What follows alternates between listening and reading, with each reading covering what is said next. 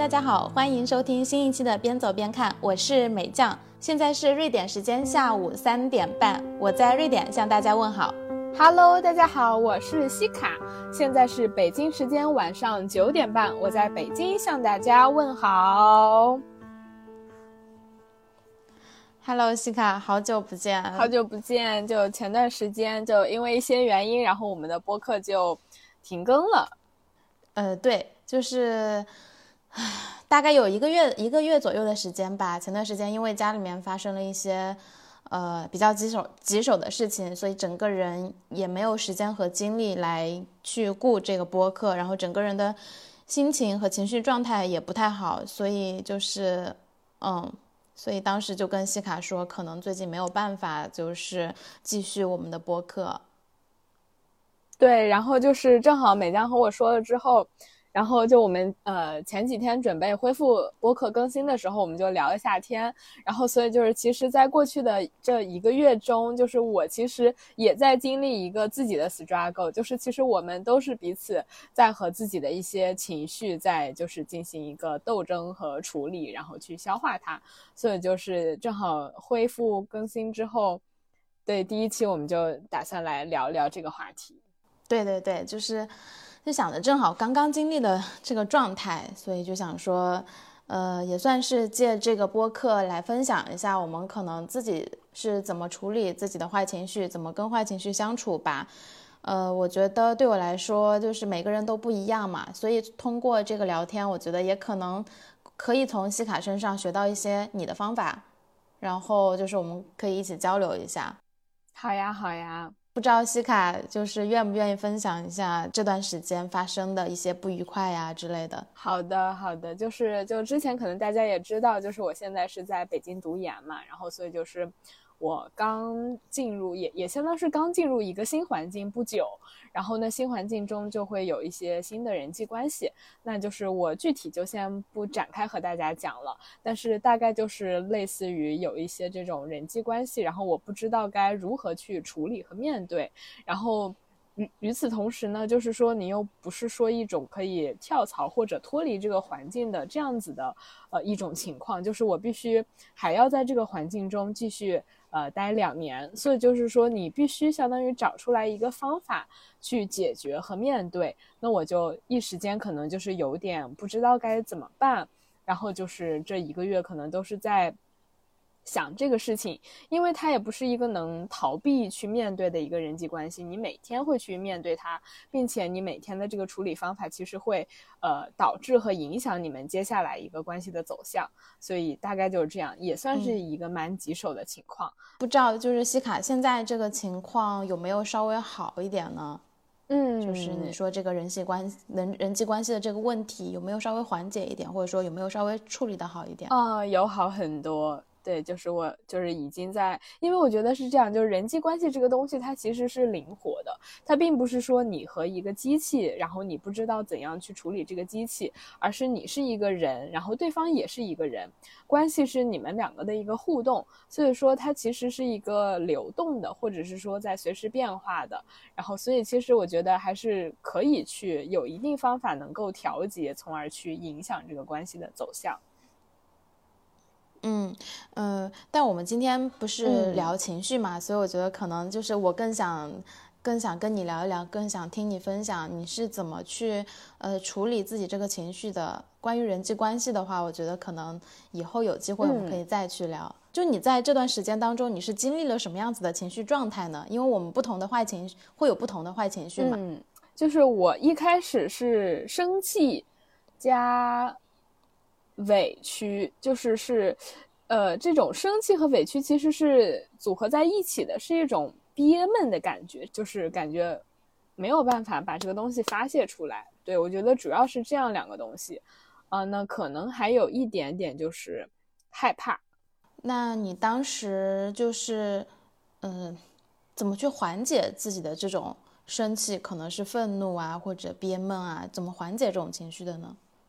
就是我一开始，可能最一开始，因为就是首先我我是因为人际关系嘛，就是首先肯定是有另外一个人，那我。当下的反应，我生气时候，我我肯定是会向他有所发泄的，就是我我是有过把这个生气表现出来，就是说让让他释放出来的这样一个过程。但是就是说这样子的效果可能是当下的，就我当下需要。抒发，然后我就抒发了。但是说事后我们还是需要去就是解决，并不是一个生气就可以呃完全解决的一个事情。那之后我可能就是说经历了一段时间的自己去调节和处理，然后我自己可能就是在呃一一个人先静一静，就是说去想一下整个事情啊，比如说为什么会这样发生，然后以及就说我接下来应该怎么办。然后以及就可能自己写一写，然后就是找朋友聊了聊，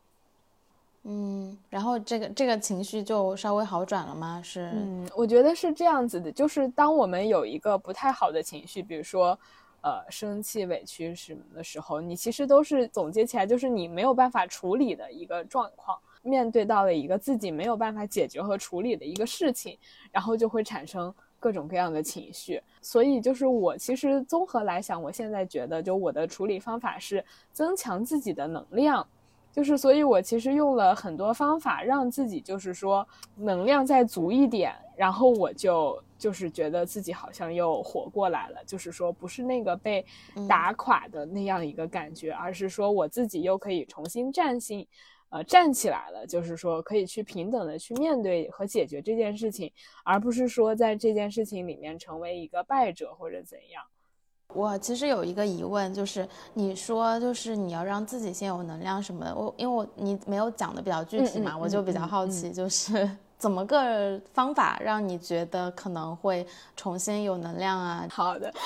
说到这里可能要讲一点玄学的东西了。就是其实今年正好是我的本命年嘛，然后所以就是我我之前就总会觉得说，呃，是本命年各种不顺还是怎么，然后就是说。本命年，因为你要多穿一些红色的东西，然后我当时就觉得，哎呦，我自己身上红色的东西还是太少了，然后我就是给自己搞了一些红色的东西，然后比如说把那个手机，就是我当时专门买了红色的手机，就是去年的时候，就是为了迎接本命年，然后但是给它套上手机壳，其实就看不见了，然后我就把那个壳换成了透明的，让那个红色亮出来，然后我还买了就是。红色的一双鞋，然后还有就是从生活其他一些小地方增加红色，然后我就发现这真的是一件很神奇的事情，就是红色真的是会给你在无论任何时候给你一种就是说力量，给你一种能量，给你一种热情，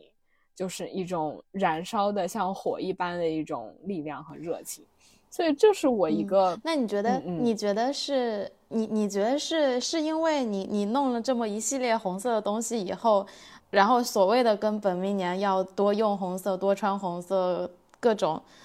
然后有那种积极的心理暗示有关的？就是说啊，我做了这一切之后，我可能就是。红色就会把那些坏运坏运气驱散啊之类的，还是说就真的是有什么科学根据？就是我我我倒是不是觉得是红色把那些坏运气驱散，而是确实就是色彩是很神奇的。就比如说，呃，像我今天穿件灰色的，就是可能就带了一点淡淡的。呃，忧郁或者怎么样，然后蓝色就会让人平静，然后就是橙色、明黄色就会让人觉得明亮和心情好、有活力，然后红色它就是会给人那种力量和热情，就是冲破一切。所以其实我会觉得说，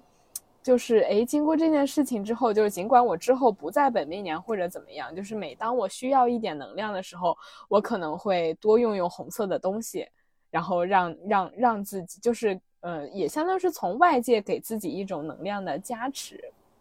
所以是是，呃，物理上来讲的，嗯，就是你你受那种外界的刺激，色彩呀，可能不，呃，你这个情况是色彩，但是其他情况它可能是别的事情，比如说鲜花呀、植物啊之类的。对，就是我觉得可以，就是说通过外界来给你一些这种让你觉得能量强的事情，比如说去好的餐厅，呃，吃一顿饭，然后或者是买一些就是说，呃，你你觉得就是质量很好的，就是稍微有一点贵的衣服，甚至有时候你你就是需要一个名牌包的时候，那你就给自己先买一个包，就是说，我觉得，那我有我有。我我我就有 我有问我就有一个问题，就比如说你说去外面吃一顿好吃的哈，那那 我怎么觉得我要开始变一个杠精了？就是 有的时候。嗯，有时候我心情非常非常不好的时候，我是完全我连出门的那个能量我都没有的，就是你更别说出去外面吃饭了。我就想待在家里，一句话也不说，谁也不想见，然后谁也不联不想联系的那种状态。嗯，我我觉得是这样子的，就是说我们处在坏情绪的时候，它其实是有不同的阶段的。就可能比如说你最一开始面对到这个事情的时候，你可能就是没有任何的精力去处理别的事情了，你就想。待在那里，然后你就是就是非常茫然或怎么样，但是可能就是经历过这个，就是最一开始这个阶段之后，你会进入到一个相对来说比较平静，就你已经能接受这件事情的发生，但是你整个人还是比较 down 或者是比较有一点点丧的时候，然后这时候你比如说你，但是你又其实已经想进入到下一个阶段，就是想迈向新生活的时候，你需要一些东西把自己。拽出来，或者是怎么样的时候，那这时候你可以去外界找一些能给你能量的东西来注入进来。对，哎，说到这个餐厅，我其实突然想起来，就是我去年的时候，呃，有一个朋友。然后他就是当时是失恋了，然后他一开始就是在家里，他说他哪儿都不想去，然后就是想让我去他家里陪他聊聊天儿，然后我就去他家里，然后就是听他说了很多之后，就是但是其实那些话都是来回转，然后就到饭点儿了，然后我说那个我我们那个出去吃点儿，然后那个就是他说他不想出去，但是我们一看外卖吧，他也没有什么想吃的，然后我就还是拉他出去吃了。然后我们就挑了那个，就是大众点评上一个，就是评分很好的，就这种排名也很高的这个西餐厅去吃。然后就是一吃了，他整个人就是都活过来了。然后他就说，因为他正好和他分手的那个前男友是那个。喜欢吃的，比如说可能是那种火锅啊，什么烤肉是这一类的，然后可能就是不会喜欢吃这种比较精致的西餐这种。所以，哎，当他和我又重新吃了他也很喜欢的这种精致西餐的时候，他突然觉得啊，我为什么要一直怀念那个就是人呢？就是他完全不会给我就是带来这种快乐，我不想和他去吃什么烤肉什么的。然后他就是好像哎，就是突然在那一个点就。重新走出来了，所以我觉得有时候，对，就是你呃重新注入一些能给自己能量的这种你很喜欢的，然后就是你每次看到这个、吃到这个，或者是怎么样，你很想要的一个东西，都是我觉得是一个很好的外界的一个刺激吧。我我觉得就是我特别同意你说的，每就是你当你有一个情绪来的时候，坏的情绪来的时候，你是会经历不同的阶段的。因为我我整个九月份其实就是不同的阶段嘛，就事情发生的，嗯，但是我这一次就是这个阶段，这个阶段从从最开始到后面，整个阶段比较比较漫长，因为事情比较大嘛，所以我我确实我可能有两周有两周的时间，我都整个人都是那种没有办法跟别人就是跟别人联系，就是什什么话也不想说，谁也不想见。就是那种情绪状态就在里面，就是每天都非常难熬。嗯，然后后来就是就是就是因为我我这个人，我其实平平常我遇到什么事情的时候，或者我心情不好的时候，嗯，我是一个非常喜欢找人倾诉的人。就在绝大部分情况下，我非常喜欢找别人倾诉。但是我我这一次九月份的这个事情的时候，我刚开始的时候，我不想找任何人倾诉，就是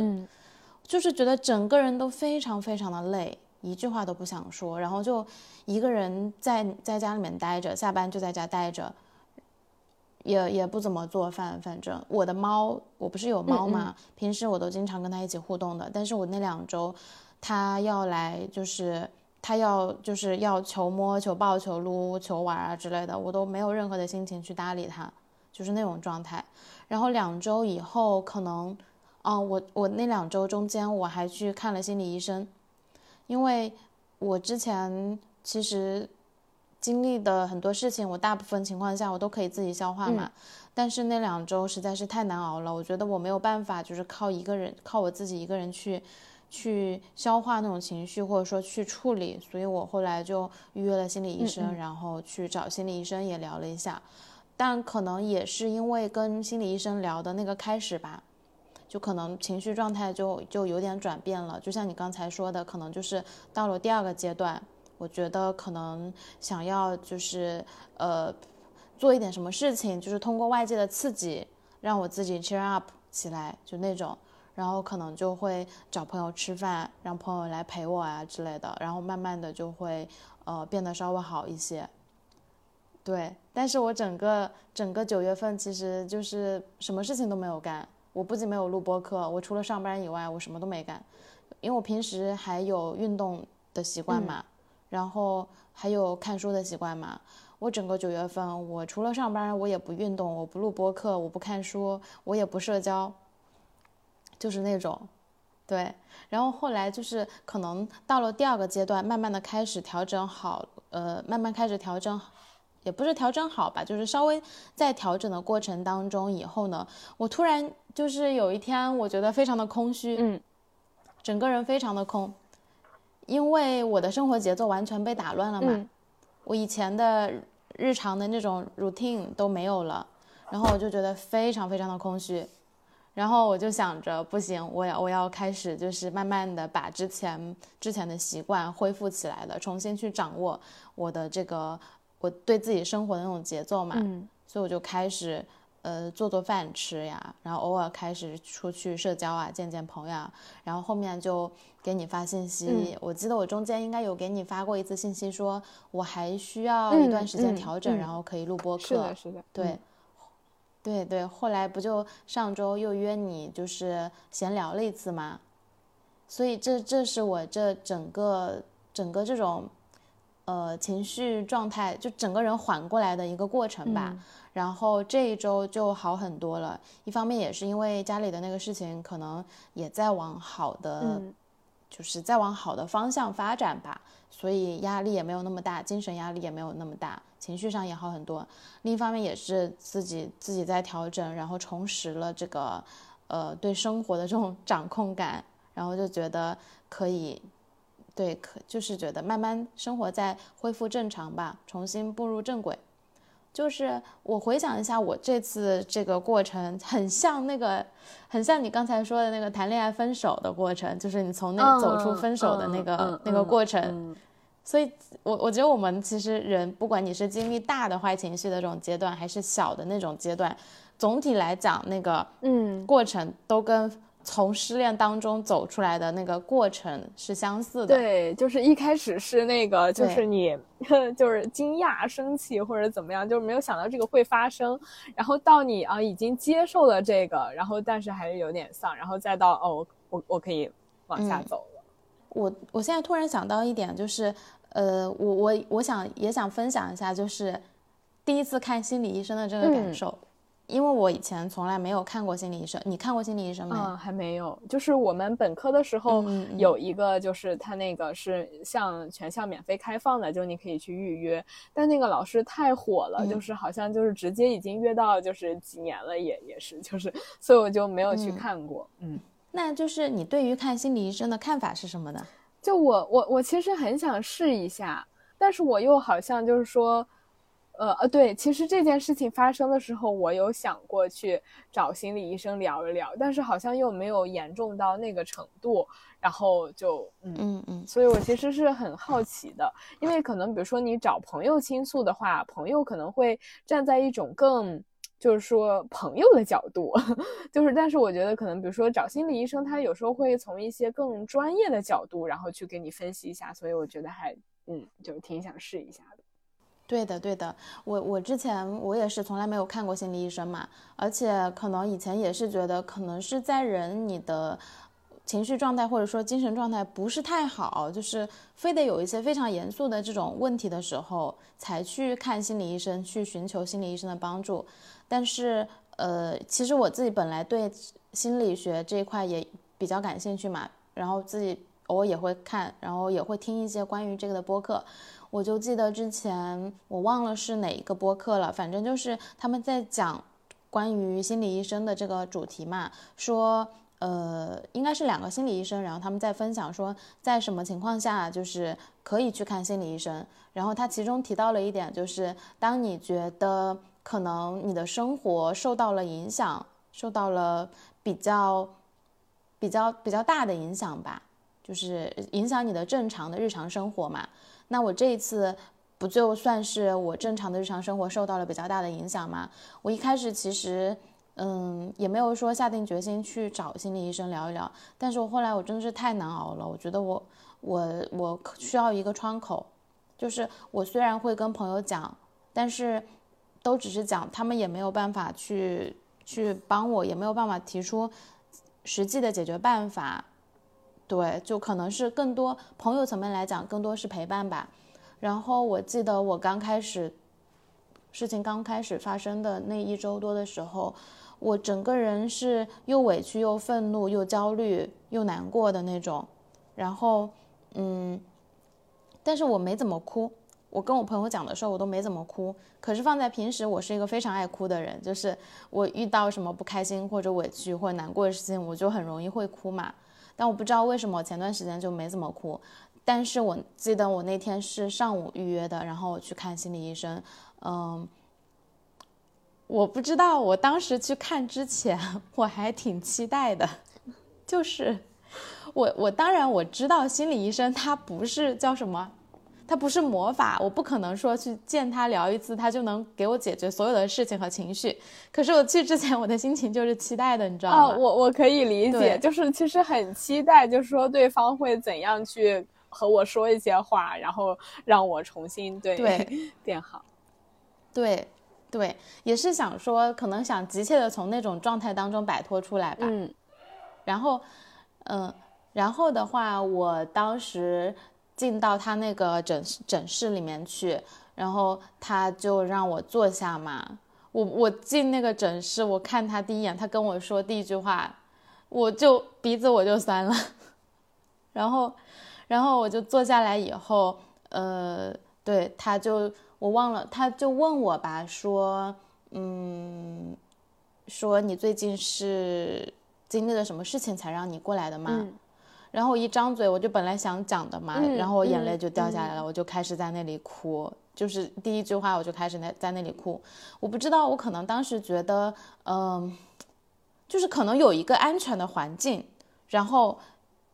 我就对他是信任的，虽然我从来没有见过他。但是我总会觉得他们是专业的嘛，所以我觉得也许就是就是我终于有一个地方可以让我发泄了，然后我哭了一通，他就在他就在那里就是比较他就在那里安静的，就是等我哭完嘛，嗯嗯，然后我们就开始聊。其实，但是坦白说，其实整个过程聊下来，他也他说的很多话道理我自己都明白，嗯嗯，但是他他有有有两点吧，第一点是他点出来了有一。他点出来了，就是可能，呃，隐藏在我的焦虑、愤怒之愤怒后面的，其实我还有委屈。他说我内心其实有一个小孩在渴望，就是，呃，得到关，也渴望得到他们的关心和关注之类的，所以我会有这种情绪。所以我其实最本质的情绪，我是委屈和伤心的那种，是渴望得到他们的。他们的认可、关心这种，然后我当时他一说，我就觉得更委屈，我就哭得更大声了。就是，所以，所以我觉得他有一个作用，可能是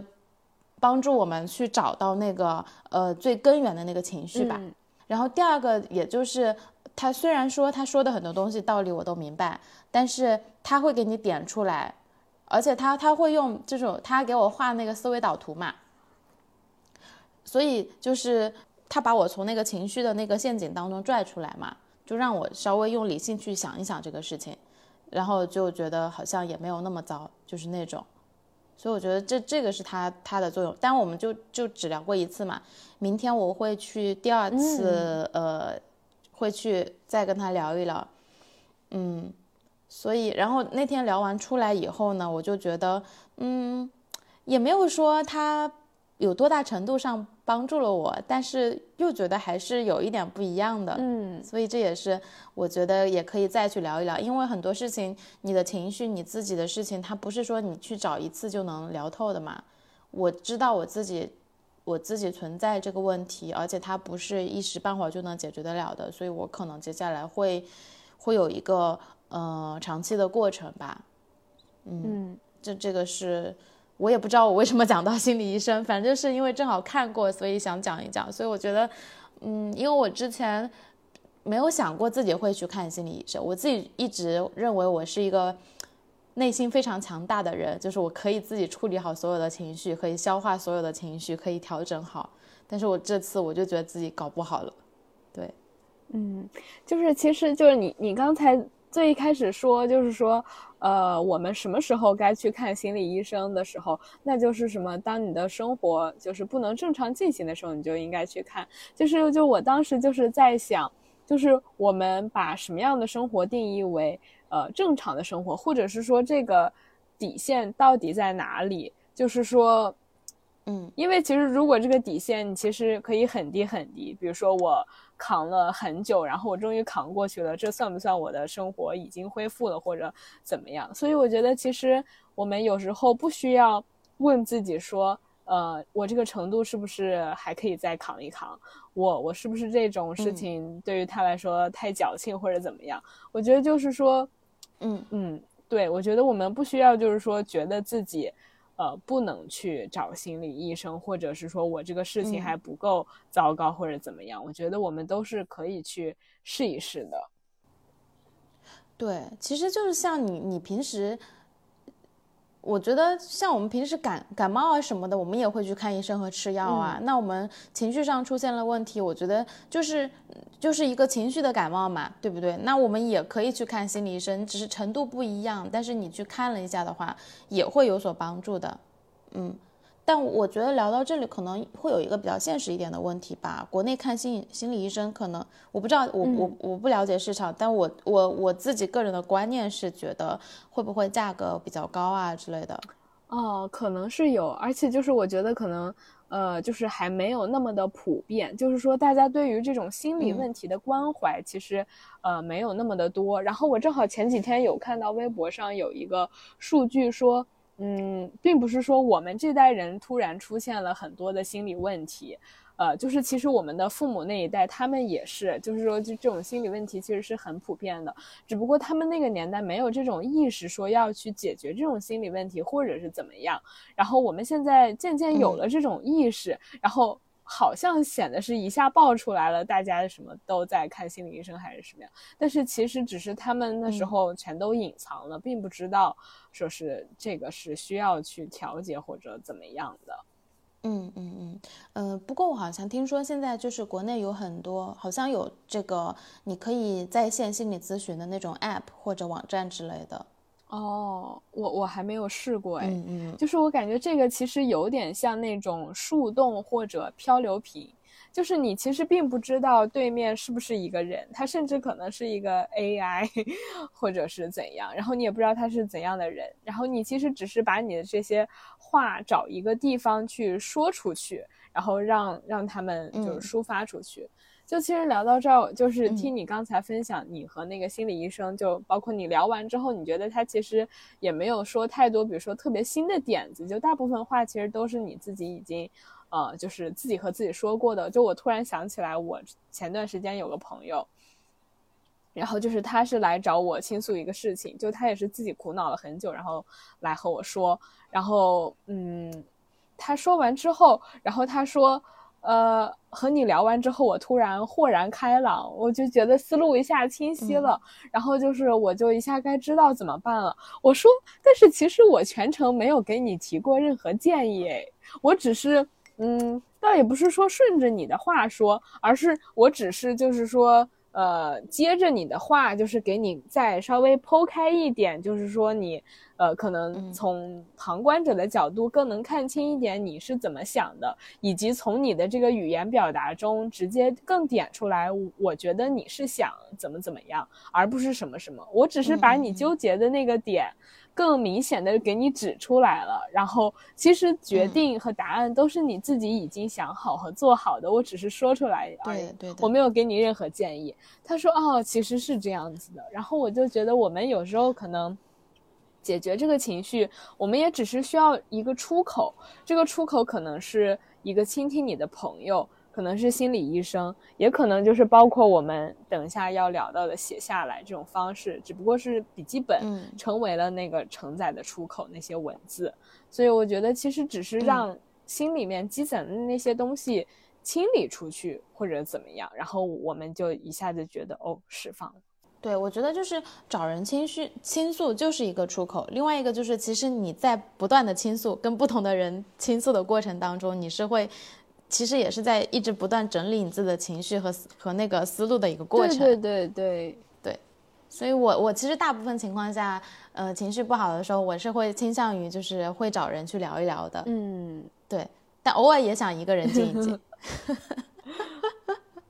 对，因为因为就觉得，呃，社交的话还是会消耗能量的嘛。嗯，有时候就还是想说自己会一个人静一静。然后我还还有一个特别喜欢做的事儿，这事儿从我。可能从我初中或者高中开始就有了，我就心情不好 emo 的时候，我就经常一个人会出去溜达一下，就散个步啊什么的。原来在学校的时候特别喜欢，可能就翘晚自习啊，或者说翘课，就是操场上学校里面溜达一下。边溜达的时候就边想事情，然后就想的特别的入迷，就是感觉除了自己的，除了除了自己以外，什么都不在乎，就是可能进入进入了一种叫什么心流。嗯，心流的状态真的是心流的状态。对，转一圈回来以后，想很多很多事情，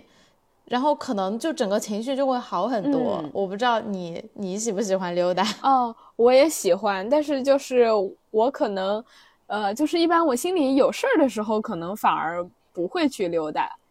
就可能先是在笔记本上溜达一下，就是让笔在纸上 溜达一下，就是可能是相当于还是把自己的那些思绪都写下来。就是因为有时候你烦闷，它其实就相当是你心里是一团乱麻，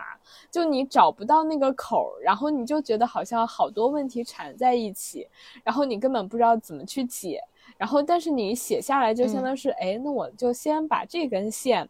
就是写下来，哎，然后顺藤摸瓜，然后你就是哎，好像一下子就全写。就是当这个字写在纸上的时候，它好像就从你的心里面消失了。嗯嗯，我有同感。但是我有一个，呃，我偶尔也会也会就是把它写下来，在家里面，就是比如说。睡觉之前，我可能会写整理一下思路啊，然后列一下最近因为什么事情，然后这个情绪为什么会有这个情绪，然后我想怎么办，会这样。但我还有一个，我会把溜达跟写下来结合起来。我有时候，我尤其是夏天的时候，我经常就是带着我的本子跟笔，然后我也是，我也是，然后带嗯，然后带一个毯子。然后就出去溜达一下，找一个找一个比较喜欢的地方，风景比较好的地方，就坐在那儿，然后开始把它整理，把它写下来，然后整个过程就是。那个过程对我来讲，它其实就已经本身它就已经是一个很治愈的过程。我刚才也很想说非常享受，就是治愈。对，就是整个这个仪式，就是我带着我的本子，然后出去找一个我喜欢的地方啊，然后在那个地方，然后享受一下，然后并且就是写下来这些文字，就是整个这个仪式就已经对是很治愈。对对，我非常非常享受那个过程。嗯，所以。嗯，没想到，是的，是的，就是嗯嗯，你说。啊，就是有时候，比如说有一些烦心事的时候，就会给自己留这么一天的时间，哎，就就是嗯，找一个地方 写一写。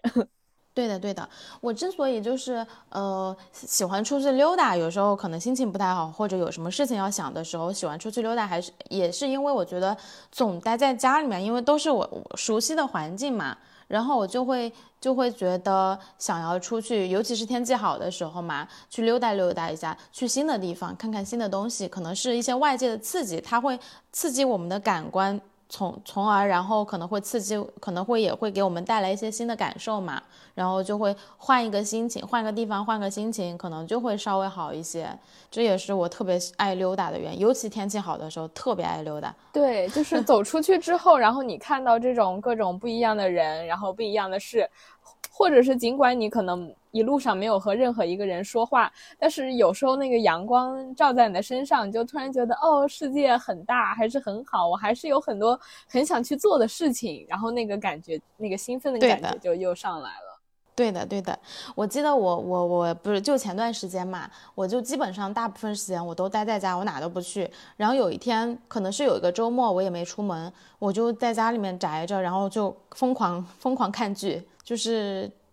逃避吧，逃避这种情绪吧。然后但是我就看久了是头昏脑胀的嘛。然后那会儿又天气还可以，后来我想着，要不然去趟超市吧，就是。没有是那会儿，就是因为这边关门都很早嘛，就是什么商场关门都很早，但到可能六点六七点以后，开开门的就只有超市了。然后我就想说，呃，去溜达一下。但是我们家这附近，我又觉得，嗯，晚上要是天黑了去溜达又不是很安全嘛，所以为了安全考虑，我就觉得那我就去去趟超市吧。然后我就去超市溜达了一趟，逛了一圈。就觉得好像也感觉稍微好一点，有时候哪怕我说下楼扔个垃圾，我都觉得稍微好一点。对 对，我也是，我是那种就是说有时候能出去，就是比如说跑两趟，然后我就会跑两趟的人，就是我不会说是说呃为了就是只跑一趟，然后怎么样规划一下，我就会觉得哦，那我又能多出去一次了。是的，是的，是的，是的，嗯。那除了呃出去走走这个溜达的话，这是我们日常就是比较好实践的嘛。但我有时候如果真的是整一段时间情绪状态不太好的话，我其实也会选择去就出去旅行，短途长途都会去。比如说，嗯，我夏天的时候也是情绪状态。反正又又是因为别的事情，这样一讲，我觉得我今年好像就没怎么顺过，就是感觉一直是各种事情都在发生，经常都会心情不好，然后就是起起伏伏的那种状态，可能就是正好是在一个大的转折期吧。但是我觉得可能就是经历过这波小变动之后，你也会就是变成一个更强大的自己，希望吧。对，然后就是就是。去斯德哥尔摩待了一周嘛，就一个人去待了一周，找了个地方住，就整每天睡到可能快中午吧，然后出去吃个 brunch，喝喝喝咖啡，然后逛一逛，逛逛博物馆，然后再找个地方晒晒太阳，看看，有时候可能看看日落，就找点风景好的地方，一个人待着就感觉整个人也会放松一些，虽然问题没有解决吧，但是情绪稍微好一些，就那种。对，就是先暂时逃离出，就是说自己本来呃纠结的那个环境或者场景，然后去看看别的事情，就有时候就是会带来不一样的一些想法或者怎么样。嗯嗯嗯，你喜不喜欢运动呀？哦，其实就是 我一直很想加入运动行列，但是我现在真的算不上是一个就是说在运动的人，那就是不喜欢。嗯，但是也没有讨厌，就是嗯，有机会的话会想要运动。我觉得运动也是我自己就是调节情绪的一个方法。嗯，当然就是在我能量极低的时候，我是没有办法去运动的，我也不会强迫自己。但是，一旦我有想要运动的这种念头哈，我就觉得它是非常能够缓解我这个情绪的。因为我运动的时候，我我有时候可能对自己比较狠，你知道吗？就是自虐型的吧，有时候真的是很很糟心的事情的时候，但是又没有办法控制自己不去想那些糟心的事情的时候，我就会去运动，狠狠的运动那种，比如说跑步，跑一个小时甚至更长时间，就是让自己精疲力尽，跑到让自己精疲力尽，然后什么都没有没有力气想，就是我我会这么虐自己。我觉得可能就是运动的时候，它也会就是，就是产生一些多巴胺，就是让人更振奋，思路打开。嗯，是的。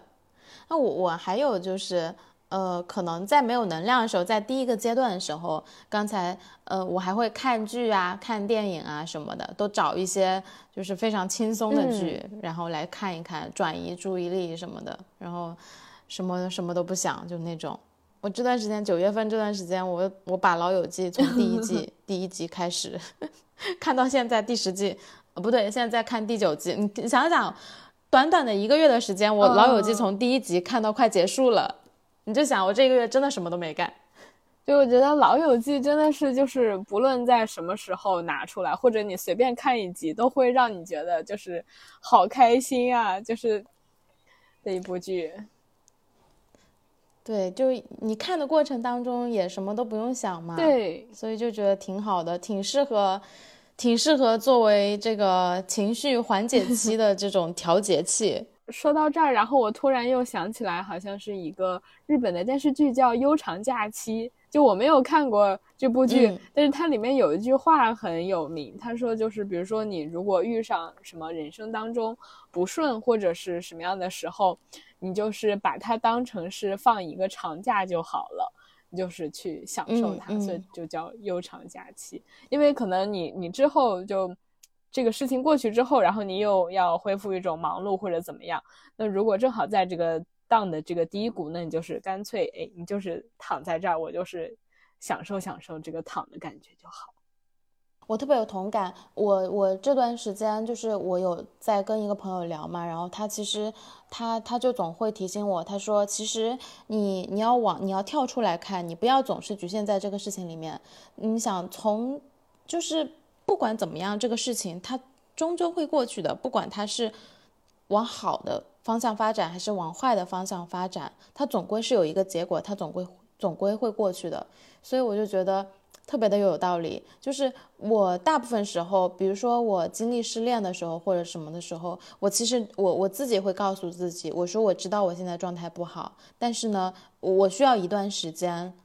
去恢复我的状态，但是它会过去的。但有的时候你真的碰到了更更。更糟心的事情吧，就是你现在那种情绪的时候，你是没有办法去想这些事情的，所以你就你就忘记了，忘记了告诉和提醒自己这事儿它会过去的，你就觉得这事儿天大一样，它没有就是压得你喘不过气来，没法，就是这事儿就过不去了。但不是这样的，就是会过去，就像你说的，就当是漫长的人生当中的一段一段假期，你就先对，先在经历这些事情的时候，然后之后。你也会重新回到你那个生活的正轨。嗯，是的，是的。嗯，嗯，嗯。我还，我刚才不是说我爱哭吗？嗯。然后你爱哭吗？我，呃，我感觉我是这种，就是我平常是完全，嗯，不哭的。那种类型，但是，一旦当有人想要安慰一下你，或者是想要抱抱你的时候，我那个眼泪就一下就出来了。是的，有时候就自己就是强忍着不哭，然后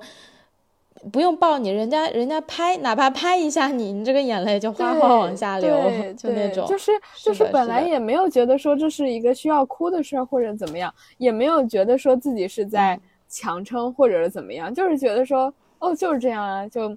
就，嗯，对，就我我可以就是呃解决他，哎，但是 当有人真的要抱抱你或者怎么样的时候就不行了，然后就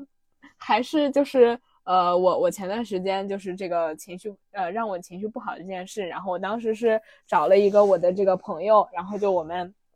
就一边喝酒，然后一边在那个天桥上面走。然后就是我在和他说完这个事情，然后我们又聊了聊之后，然后要往前走的时候，他突然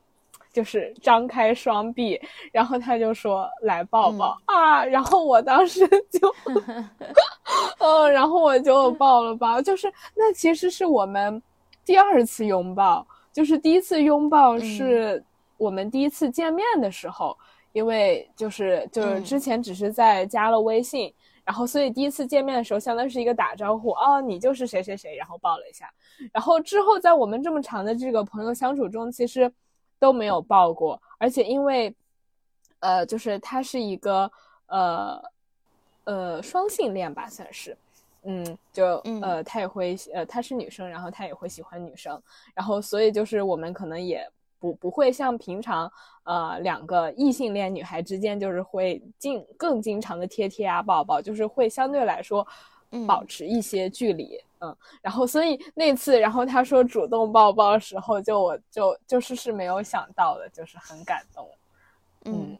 你说到拥抱这个，我我我又想到了，就是。嗯，我在出国生活之前，其实我对拥抱这个事情就是还挺不适应的。嗯，就是哪怕朋友之间，其实也不太会拥抱那种。但是来这边以后，也可能是适应他们这种文化吧，然后逐渐其实就觉得，不管是朋友呀，我跟朋友之间，我跟我老板同事之间啊，或者说呃跟约会对象之间，就是觉得它是一件非常正常的事情。然后现在我跟我在这边不是有一些关系还比较好的朋友嘛，然后嗯，女生朋友之间有的时候大家一起出去约个咖啡或者吃个饭聊聊天的时候，可能聊到了呃。不太就是聊到了各自可能不太开心的事情的时候，或者说呃比较 down 的那种状态的时候，但是聊到最后就总是会会归到相互鼓励的那种那种话当中嘛。然后最后分别的时候，就是每次都会就是都会想要抱一抱对方，说嗯好好的，或者说呃到家说一声就这种，但是。即便我们说的是到家说一声，但其实我们是在表达，就是我关心你的情绪，就是你刚才说的这些事情，我希望你能够好起来，就是通过拥抱去去表达。虽然只是一个很轻的拥抱吧，就我觉得这一点是我觉得，嗯，我觉得我我比较好的一个转变。嗯嗯，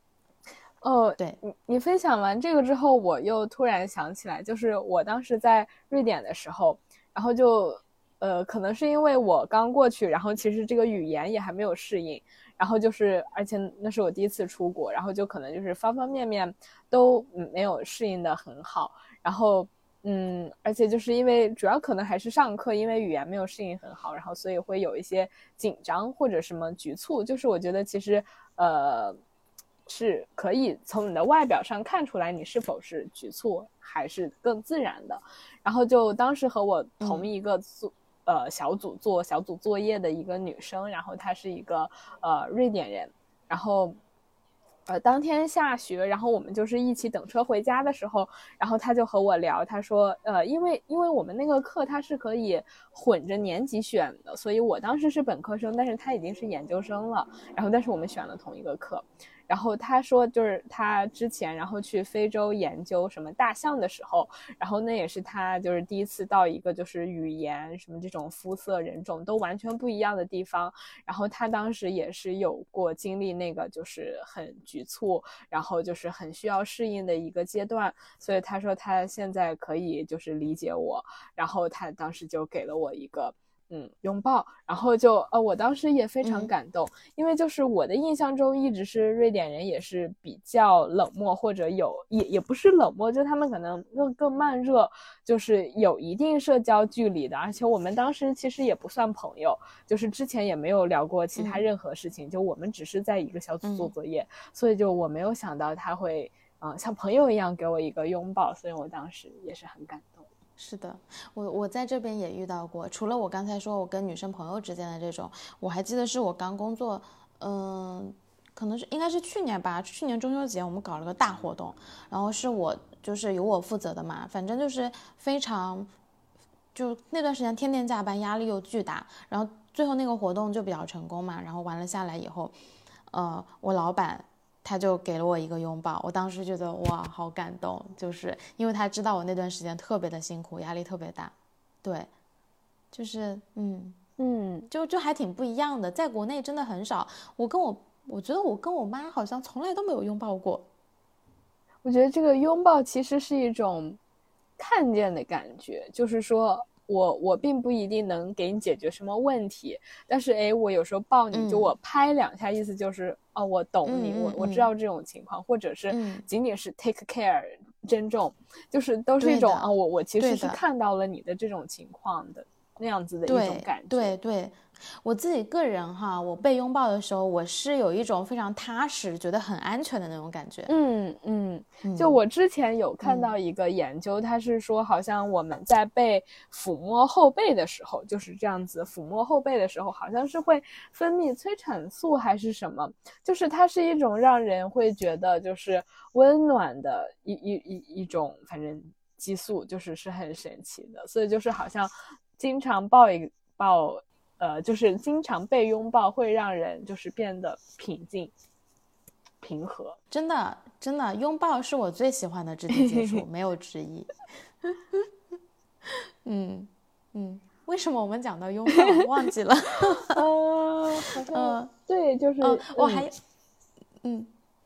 嗯，还有一个就是刚才我刚才问你就是。喜不喜欢哭？遇到事情的时候会不会经常哭啊什么的？我其实对我个人来讲，哭是我一个发泄情绪非常好的办法。我有时候就是堵在一块儿，我就特别想大哭一场，但有时候可能就是没有办法大哭一场嘛。你知道我会怎么做吗？我会找一个剧或者一个电影催泪的。然后就边看边哭，最后最后并不是因为电影里面的情节哭，最后就变成了为自己而哭，然后就哭的声嘶力竭，哭到上气不接下气，然后发泄完了再去洗脸洗澡，然后然后就算第二天早上眼睛肿的不行，但就觉得好受很多，就整个人都发泄了。嗯，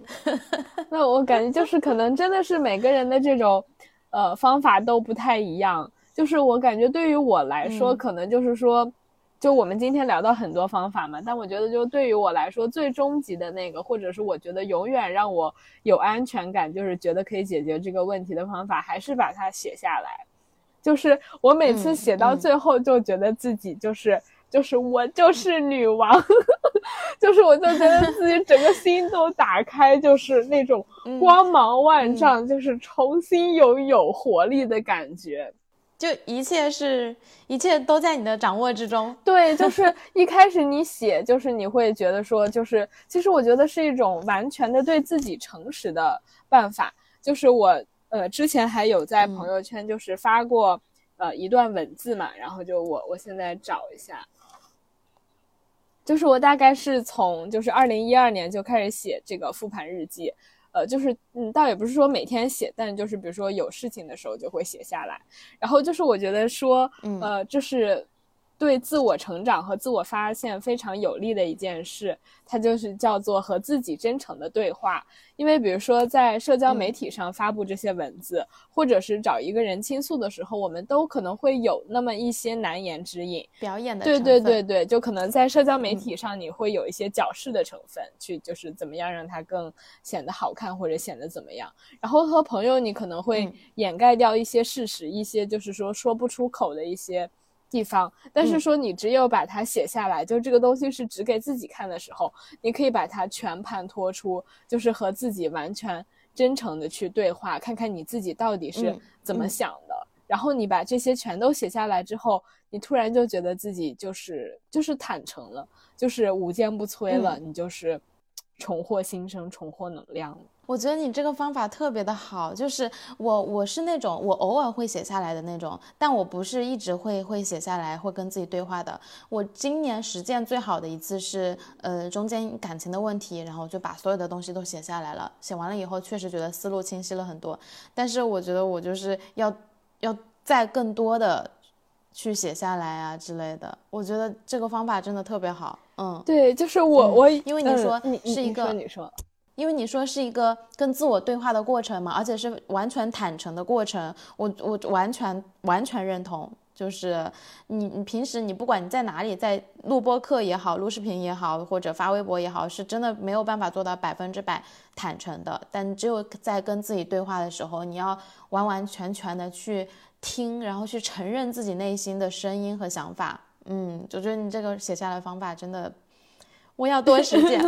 好呀好呀，就是每次就是我朋友就是他就是找我倾诉问题，然后我最后都会给他推荐这个，我说其实很建议你自己写一写，因为写下来真的就是你你也是在梳理这个事情，就是为什么会发生，然后以及应该怎么做，然后就是给自己打气，然后就真的就。豁然开朗，而且哎，我刚才还想说一点是哦，对，而且就是你写下来，其实和比如说你在手机上码一段文字，码在备忘录里，你也是留给自己看，但是这两个也是完全不一样的感觉。就是那个码出来的文字它是电子版的，但是你写的话，你其实就是你甚至比如说你一段时间过后，你翻看自己之前写的东西，你可以从那个字迹它的潦草。还还是什么用劲，就是歪斜程度，能判断出来你当时的一个心情和状态。我觉得就是文字还是很神奇的一个东西，就是你写下来字真的是见字如面，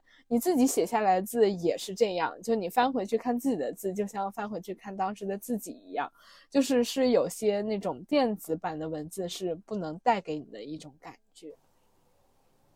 嗯嗯，我特别认同。我有一本本子，就是我我我每次出门我都会带着它，那是我的，就是算是我的子弹笔记吧。但是它没有没有我没有写的那么的详细和全面，但是我就经常就是自己有一些想法或者说有一些心情的时候，有时候我我也会把它当做日记日记本来用，然后有的时候会当做行程本来用，就是各种什么都写。然后呃有我就经常带着它，但是我这两个月没怎么。就是没怎么好好利用它，今天晚上写起来。好的，就是我之前也会有这样的时间，就会比如说因为各种事情在忙，然后就是呃有一段时间就会没有写，然后就会就是。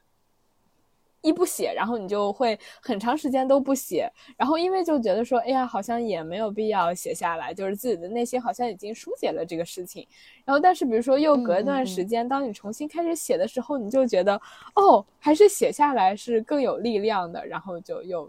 重新开始写。而且我我觉得就是，嗯，就是你你你有什么想法的时候，其实最好是要立刻就写下来。不要说明天再写吧，就是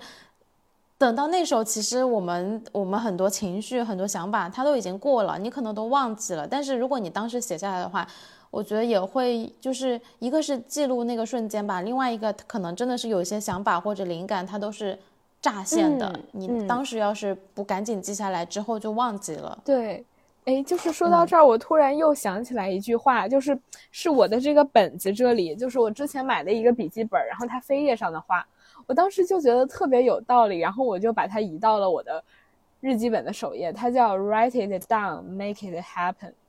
我就觉得确实是这样，就是很多事情你可能就是，比如说你有一个想法或者一个 idea，你放在心里，它好像就只是放在心里，但是当你郑重的把那几个字写下来之后。它好像就是会在这个世界上多一份印记的这种力量，就是会让你更离实现它更进一步。是的，是的，是的，对。然后我们扯远了，回归一下我们今天聊的这个主题，其实是呃分享我们怎么处理自己的坏情绪嘛。但是我其实呃，就像我们刚刚刚刚开始正式录之前嘛，我也说了，我觉得就是嗯，有的时候可能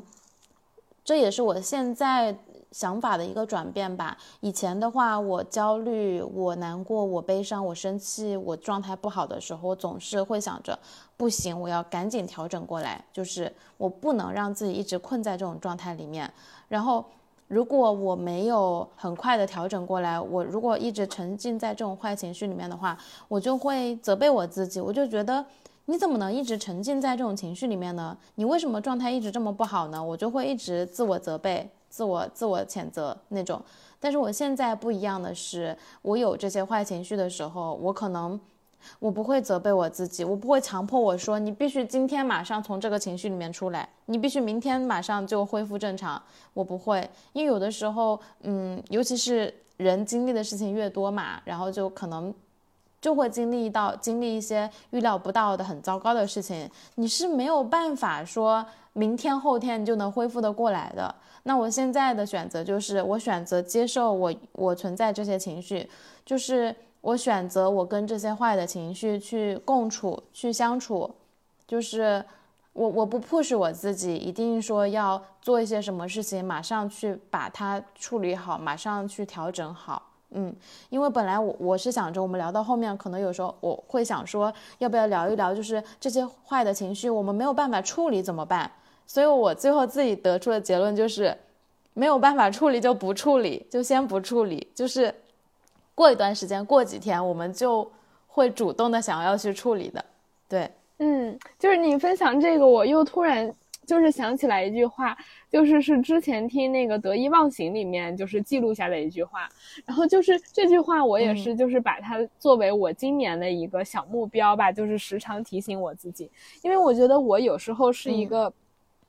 喜欢把生活安排的太细的人，就比如说，我觉得生活里面有太多事情需要我处理，比如说这个东西需要修一下，那个东西需要换一下，然后就是各种，然后就是我的。to do list 上会有时候会有很多很细的东西，然后这些东西就是有时候会让我崩溃或者淹没，就是我比如说越想要让它完美，然后我就会越发现越来越多的东西需要我去处理，就是这就好像成了一个。循环，就是说你平常不去看它，好像也都挺好的，就是这个生活本身已经很好了。但是你一看它，你就觉得好像哪儿都需要调整一下。然后，但是得意忘形里面他那句话就是说，呃，和呃，并不是所有问题都需要解决的，和问题相处就是人生的常态。对。就是我一下就懂，我想听听。对，记得就是，就我们应该把精力用在更重要的地方上。就我有时候经常觉得，说我应该先把这些琐事都处理好，之后那我的生活哎就是顺畅了，我就可以去办我真正的正事儿了。但是其实不可能是这样子的，就是永远是你在办正事的同时，会有各种各样的事情发生，然后你就是和他们共处，然后有时间就解决一下。所以不可能说是你把这些事情解决完再去做那件主要的事情，因为它解决不完，它会不断的 涌现出来。所以就是应该对，就是和问题共处就好了，然后去把精力放在那个你的主线真正重要的事上。嗯。我觉得，我觉得我们之所以就是想想要把什么安排的井井有条，想要把什么都处理好，是因为我们特别想掌控生，就是特别想掌控生活的方方面面所有的地方，嗯，就是希望一切都在自己的计划，按照自己的计划和安排来发展。但是，就像你说的，那是不可能的。那当我们掌控不了不了的时候，我们就会发疯。但实际上，就是我们要做的。实际上，我们要做的就是掌控不了，有些事情处理不了就不处理了，有些情绪处理不了就先不处理，以后再说。对，就这种对，就是人生并不是一条单线程的，就是你得就是一个一个障碍过，就是我就可以绕弯嘛，我先就把它放在一边。就我我觉得还是我们有时候就是。对自己就是太死磕自己了，你知道吧？嗯。所以有时候我们不要把这根弦绷得太紧，有时候就是让自己放松一点，就是嗯，借用我们现在这个，有时候我们其实是需要躺平一点的，就是，对，就就真的碰见事儿，碰见什么时候，就有的时候就真的，要不就先躺平一会儿再说吧。有时候躺平可能还是一个好的选择，对于我们来说。嗯嗯，就好像是不是之前有一个电影，它叫什么来着？就是有那种。就一个动画电影，让几个不同的小人，然后每一个小人他都是代表一种情绪，有的叫什么乐乐，有的叫悠悠。头脑特工队，我不知道你有没有看过这个动画电影，就是就好像是迪士尼还是什么出品的，它就是就是那那个电影还蛮不错的，就是它就是它那个电影，其实我觉得，呃，告诉我最重要的一个道理就是。就是我们每个人都需要这几个小人，就是你每个人都需要这几种情绪，什么愤怒、悠悠、乐乐。就它中间好像是有一个环节是悠悠丢了还是怎么样？悠悠就是忧伤，因为我们人都以为就是说大家是不喜欢忧伤的，忧伤也以为就是自己是不受欢迎的，所以他好像就出走了还是怎样？然后结果这个主人就就是。变得不正常了，因为就是说，我们其实不能缺少任何一种情绪。如果你这个人没有了忧伤之后，就是完全是由那个乐乐还是谁主导，然后你就整个人变得特别的兴奋和什么，就是这种。所以就是他这个电影大概是讲了这样子的一一个故事。所以就是我们每个人其实都需要这种各种情绪的一个轮番上演。你会有高兴的时候，然后你也会有淡淡的忧伤，然后愤怒什么这些。哎，我有我，嗯嗯，你说，嗯，你你说到这个，我我也想到了，就是你说，嗯，就是每个人他是会拥有所有的情绪的嘛？那我我也我也我也觉得是，就是反倒是因为我们经历的这些不好的情绪啊、忧伤啊、愤怒啊什么的，然后在当那些好的事情、好的情绪的时候，其实才更显得弥足珍贵吧？嗯，就像。嗯，我我前段时间跟朋友聊的时候，因为他也经历了，他这段时间也经历了很多非常重大的事情，就是整个人状态也不好。然后那天两个人聊着聊着就特别的沮丧嘛，就特别绝望，都聊到那种地步。然后我就说了一句，我说，我说你说，嗯，人生那么艰难，就是就经常发生这些那么糟心的事情啊。既然我们过得那么艰难，那我们为什么要还要选择活在这个世界上呢？就是我我说那个话不是说因为我没有求生欲了之类的，就是我就真的是在发出那个疑问，就是因为人生真的很艰难，为什么人们还是要依然活着。然后我朋友就说，可能是因为在这些艰难之下，我们还是对生活抱有希望吧。就是哪怕那些好的事情或者说好的 moment 只是很少占很少的一部分，但是可能他们会给我们的生活带来很大的光亮，所以才促使我们还是继续活在这个世界。继续活在这个世界上吧。是的，就是就是靠那些好的一些 moment，那些希望，让我们想着说，啊，我我我我之后会怎么样？我会有那样的一天，我会见到什么？然后我会体验什么？是这些支撑着我们，就是说继续往前走。嗯嗯。然后当时他跟我说了那个以后，嗯，你看过《肖申克的救赎》吗？看过，有看过。哦，我突然，它里面有一句话，嗯，能理解你的那种感觉。对，他就是，呃，对我当时我就立刻发了一个 Instagram 的 story 嘛，就是，就是发的是那句话，叫做，呃，对，英文是，Hope is a good thing and maybe the best of things, and no good thing ever dies. 就是希望是一个好东西，也许是最好的好东西是不会消亡的，所以我当时我就发了那个状态，也算是，嗯，在当时的情绪下面给自己加油打气的 一个行为。对对，就是我们就是靠着那点希望，就是我有一天能突破这个墙，我有一天能出去，然后我就会重见光明，然后来支撑着自己度过这个。对的对的，嗯，对，那。还有什么？我们还有什么要补充的吗？嗯，好像没有了。那我们要不最后就以木心的一句话作为结束吧？就他说：“人不是一个容器，人是一个管道，快乐会流过，悲伤会流过。”就是，嗯，我觉得确确实是这样，就是。我们只是来这世间体验这一切，就是所有的这种情绪，其实都是一种丰富吧，就是丰富我们的人生一种多样的经历。嗯，好，那我们今天这期节目就聊到这里。那呃，希望就是不管在听节目的你，在听节目的你正在经历坏情绪的话，呃。怎么说呢？本来想说希望你能快点跑起来，但是由于我们刚才说了处理不了就不处理，反正就是一切就是看自己的状态来吧，不要强求。嗯，没错。然后，嗯，对，所以感谢大家的收听，我们下次再见，祝大家拥有美好的一天，美好的夜晚，我们下期不见，下期再不散，不散，拜。拜拜。